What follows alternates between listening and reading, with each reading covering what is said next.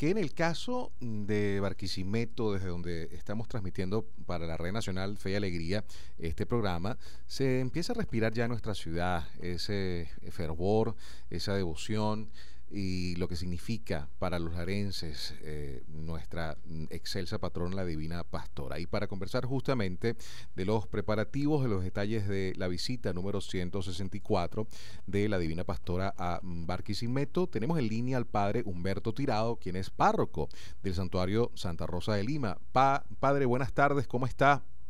Buenas tardes a todos los que nos escuchan, a todo su equipo. Dios les bendiga por dar nuestra oportunidad de seguir extendiendo esta hermosa devoción mariana en Venezuela. Bueno, me, me, robó la idea, padre, pero quiero tomar, eh, atreverme, pues, en nombre eh, del equipo en este país, que nos eche la bendición, padre, en este inicio de año y, que en la cercanía de la mm, llegada de la, de la patrona, la bendición para nuestra audiencia, padre. Bueno, que el Señor, ¿verdad? en su infinita misericordia, derrame su bendición sobre cada uno de ustedes, sobre todo su equipo, que ejercen una hermosa y exigente tarea de llevar, de transmitir la verdad, la noticia, que el Señor le dé la fuerza para que en medio de todas sus tribulaciones puedan seguir ejerciéndonos con espíritu de responsabilidad y honradez esa tarea en nuestro país. Amén, amén, que así sea. Ahora sí, padre, eh, cuéntenos un poco, eh, estamos mm, saliendo a nivel nacional y es interesante, quizás eh, cuando un barquisimetano o un larense trata de explicar lo que significa mm, para nosotros la procesión, la visita de nuestra madre a Barquisimeto, de verdad que la emoción, el fervor eh, nos corta el aliento a veces. Cuéntenos un poco cómo están los detalles, los preparativos para el día martes cuando esperamos acompañar a nuestra patrona. Sí, bueno, mira, ya este mm, desde el primero de enero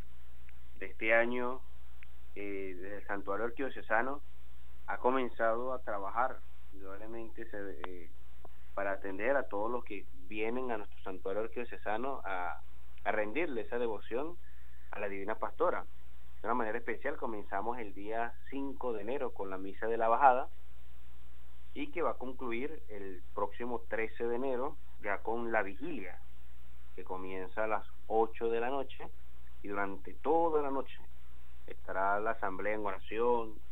estará en alabanza hasta la misa de las 4 y 45 de la mañana,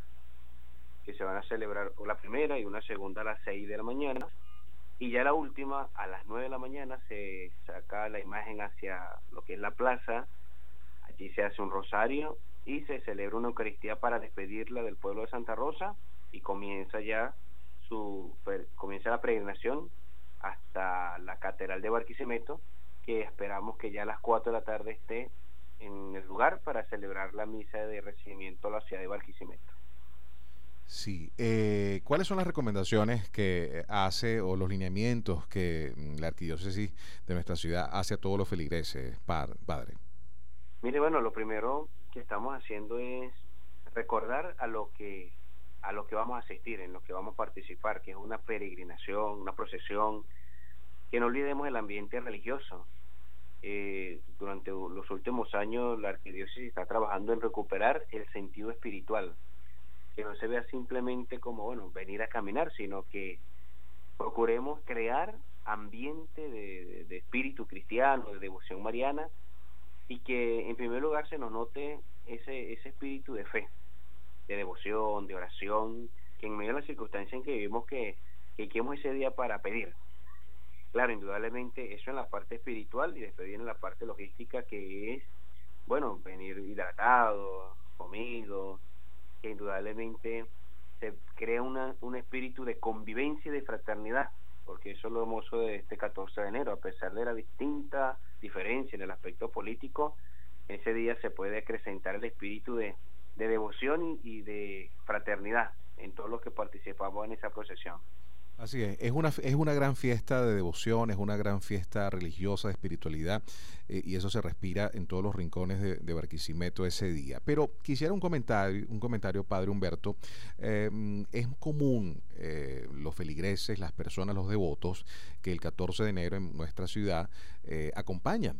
esta procesión, lo hacen para pagar promesas, para agradecer a la Virgen por alguna petición recibida en, este año, pero en algunos casos hemos visto también a esos feligreses, eh, mm, caramba, caminando descalzos o, pagando esa promesa con unas condiciones bastante complicadas, a veces eh, niños pequeños o a veces incluso adultos mayores, ¿no? Que, se someten a, estas, a estas peticiones, a estas promesas. ¿Cuál es su recomendación en este sentido?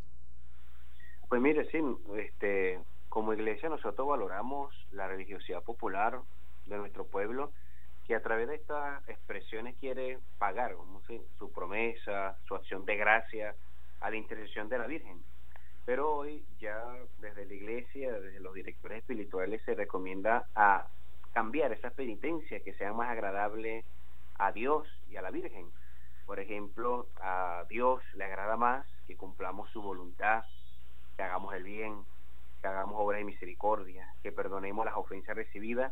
más que caminar descalzo, de rodilla, de Santa Rosa, la catedral, que indudablemente ese sufrimiento las personas lo ofrecen y se valora, indudablemente la iglesia siempre ha valorado esos gestos, pero que hoy debemos purificarnos porque la fe debe manifestarse con obras y la mejor obra que podemos expresar de acción de gracias a Dios y a la Virgen yo creo que es un poquito eh, cumpliendo los mandamientos. Este en esta procesión el lema es María, Madre de la Vida y del Amor, y se quiere reflexionar acerca de los diez mandamientos y poner eh, y reflexionar cómo la Virgen María fue la primera que vivió la voluntad de Dios.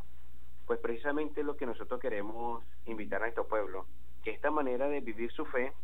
de vestirse de nazareno, o todo lo que usted iba comentando, los distintos gestos, que se transformen en obras y que la obra sea más eficaz a nivel personal y social no hay mejor manera que cumplir los mandamientos de Dios, volviendo a darle importancia a nuestra vida, asistir a misa, respetar, honrar a los padres, respetar a los demás. Yo creo que esa es la mejor manera con que un verdadero devoto de la Virgen puede agradar a Dios la acción o la intercesión que ella puede tener en su vida.